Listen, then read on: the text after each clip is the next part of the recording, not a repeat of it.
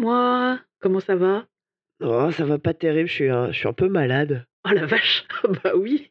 Ah, ça s'entend. Oui, ah oui, oui, ça s'entend très, très beaucoup même. Bah Je suis cette je suis cette personne qui a chopé, heu, je pensais que c'était la crève, mais heu, les la les 39° de fièvre me font plutôt penser à une bronchite. Je vis ma meilleure vie. Ah bah oui, qui chope une bronchite, heu, en juillet? Ah bah, ouais, moi. Tada! Oh putain, j'ai envie de mourir. Ah bah oui, tu m'étonnes. Du coup, tu as quand même fait des trucs ce week-end? Bah, j'ai justement, je crois savoir où j'ai chopé ça. Heu, j'ai commencé à éternuer dans la salle de cinéma pendant que j'allais voir Spider-Man: Far From Home. Ah bah voilà. Ah bah tu es puni. Donc je pense que j'ai chopé une, une bronchite radioactive a priori. Une bron une super bronchite? Une bronchite Je super? Je vais je vais me transformer en bronchite woman.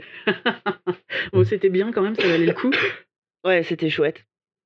En fait, j'ai amené un un pote de mon fils, c'était, heu, c'était son son anniversaire au au petit au petit pote là et donc le le cadeau, c'était d'emmener les 2 gamins, heu, le soir, au ciné. Ils étaient ils étaient ils étaient tout tout ouf quoi, enfin, Ah c'était genre bah la. 1re fois qu'ils allaient au cinéma avec un copain, donc et c'est des gros fans de Spider-Man, donc c'était trop, c'était trop, trop rigolo quoi. C'était marrant, je les regardais de temps en temps pendant le film, ils étaient tous les 2, heu, morts de rire en train de se faire des de se donner des coups de coude, c'était trop mignon quoi. Non mais en plus c'était voilà, c'était trop rigolo. Mais à part ça, moi je moi j'aime bien le Spider-Man du MCU. Je sais pas si tu avais vu, heu, Homecoming J'en toi? ai vu aucun moi. J'ai enfin, heu, les les je me suis arrêtée à Spider-Man 3, heu, la trilogie de Raimi Ouais. et j'ai décidé que c'est ça suffisait en fait, qu'on allait arrêter les frais, là. J'ai quand même été voir, bah, Spy Into the Spider-Verse. Ah mais évidemment, meilleur, meilleur Spider-Man du monde. Il y a Et du coup, il y a tu pas vois, photo. entre Spider-Man 3 et Spider enfin Into the Spider-Verse, je me suis dit: «Bon, on est passé de l'enfer absolu à un chef-d'œuvre, on va rester là-dessus, Ah parce qu'on est bien». Into the Spider-Verse, c'est vraiment un chef-d'œuvre, tu as raison de dire Ouais. ça, c'est génial quoi. Mais je le mets vraiment à part, enfin c'est, heu, c'est vraiment un truc super.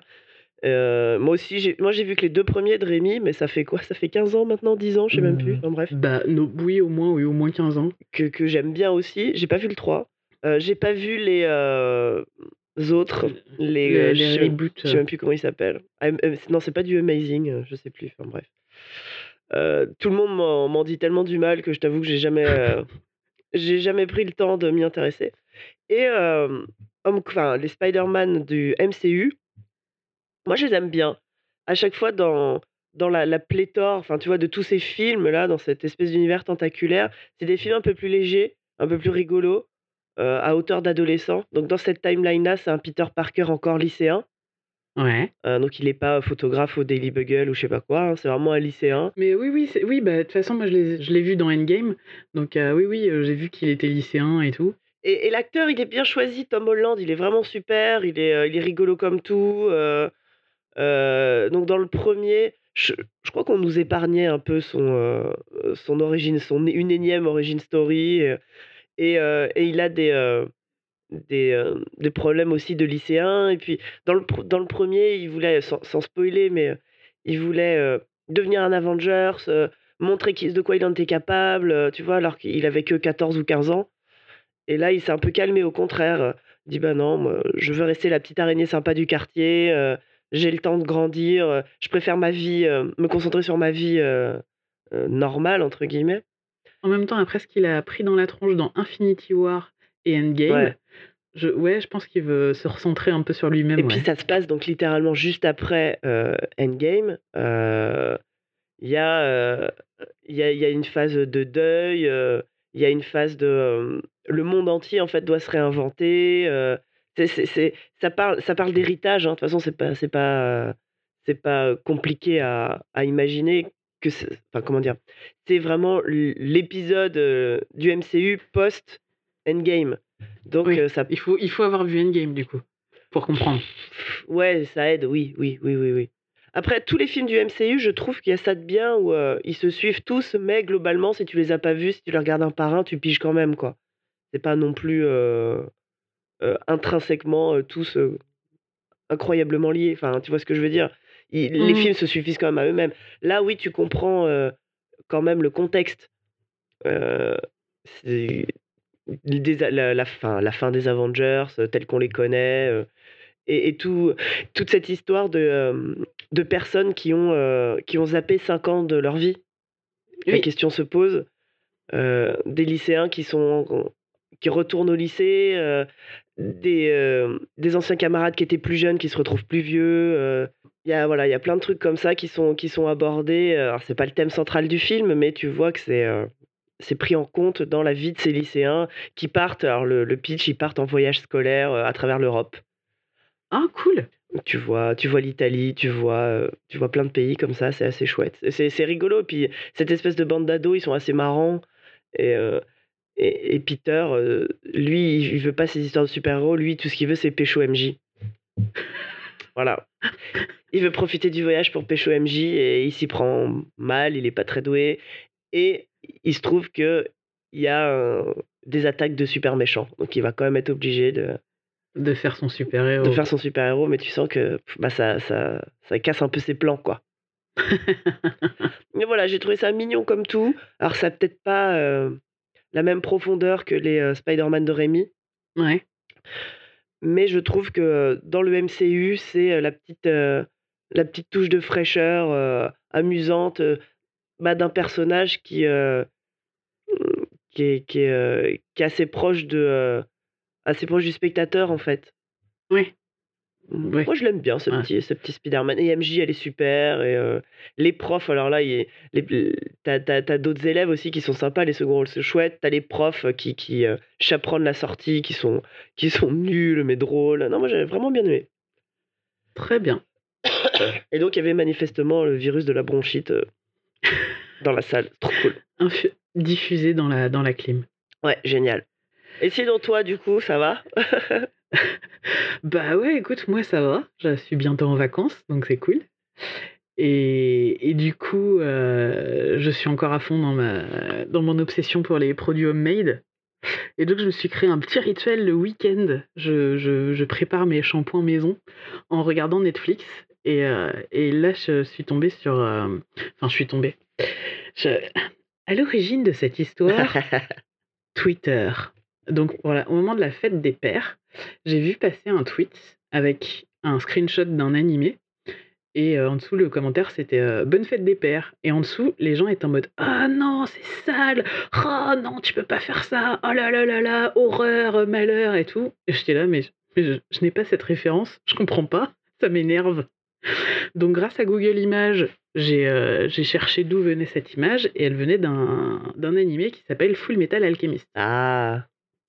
Et du coup, je me suis dit, je veux savoir pourquoi est-ce que c'est incompatible avec la pères. Donc, bah, j'ai commencé à regarder et en fait, j'ai tellement accroché que je me suis tapé toute la première saison en une journée. ah oui, quand même. Oui, bah, j'ai rien fait d'autre. Génial. Alors, ouais, c'est des épisodes de 25 minutes. Il y a la pre- enfin, chaque saison compte, ah, compte 10 épisodes. Donc voilà, j'y ai, enfin, ai passé la journée vite fait, quoi. Mais, mais j'ai j'ai super bien accroché et du coup, mes collègues m'ont expliqué toute la toute l'histoire de, ce, de cet animé. Donc en fait, Full Metal Alchemist, c'est l'adaptation d'un manga. Oui, comme souvent dans les animés.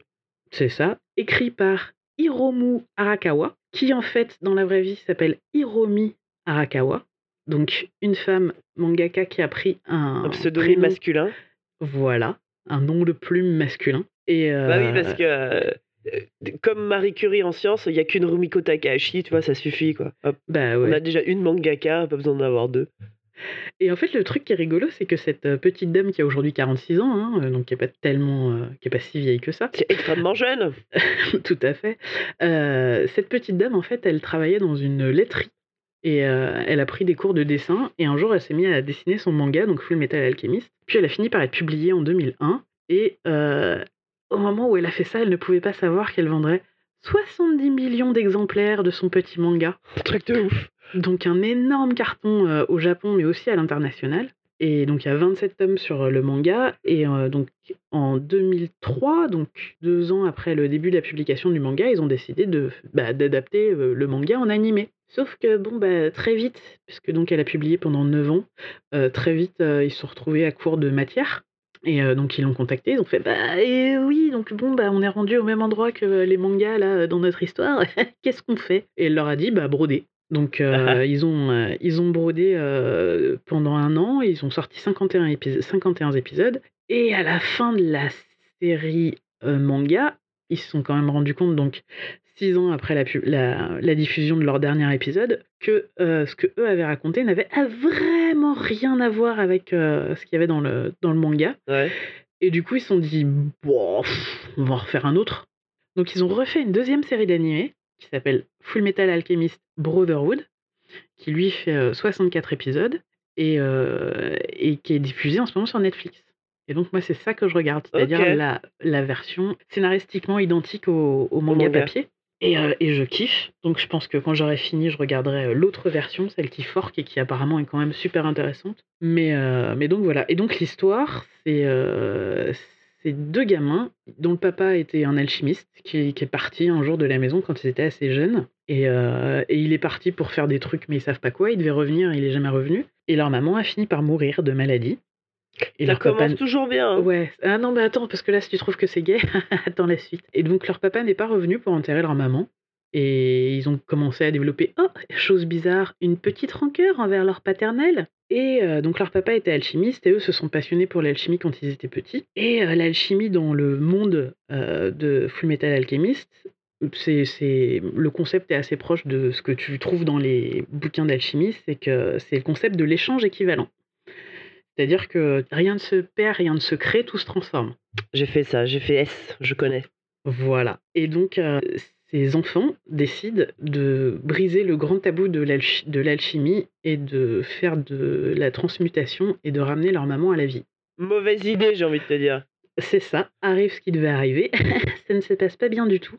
Euh, pendant le, pendant le, le rituel, Ed, Edward perd sa jambe, elle disparaît littéralement. Et euh, il se rend compte que Alphonse, son petit frère, a disparu, consumé par le rituel. Donc, du coup, il décide de sacrifier son bras pour pouvoir lier l'âme de son frère dans une vieille armure qui traînait dans le grenier dans lequel ils ont fait le rituel. Et on se retrouve donc avec un petit garçon de 11 ans, je crois, qui est dans une armure géante qui fait 2m20 et euh, un garçon de 12 ou 13 ans euh, à qui il manque un bras et une jambe. Oui, oui, bon, un mercredi après-midi qui tourne mal. Et donc, euh, en échange de ça, ils ont vécu une expérience traumatisante, mais aussi une expérience qui leur a apporté beaucoup de connaissances.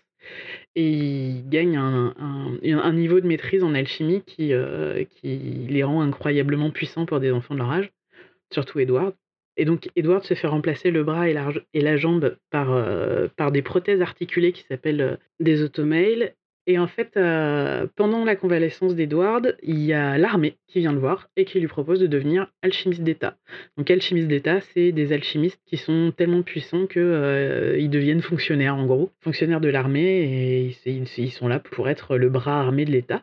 Ce qui tombe bien, puisque euh, le pays, euh, Amestris, se, remet euh, tout juste d'une guerre sanglante avec euh, une autre partie du pays où euh, le front qu'il y avait à cet endroit-là était hyper sanglant et, euh, et tout le monde en est revenu euh, complètement traumatisé. C'est un peu leur Vietnam à eux, quoi.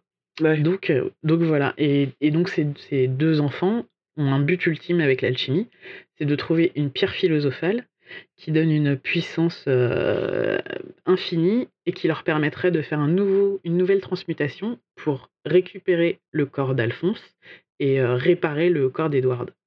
Donc euh, eux, leur quête au sein de l'armée, c'est de se renseigner sur la pierre philosophale, c'est comprendre comment elle fonctionne et savoir où la trouver.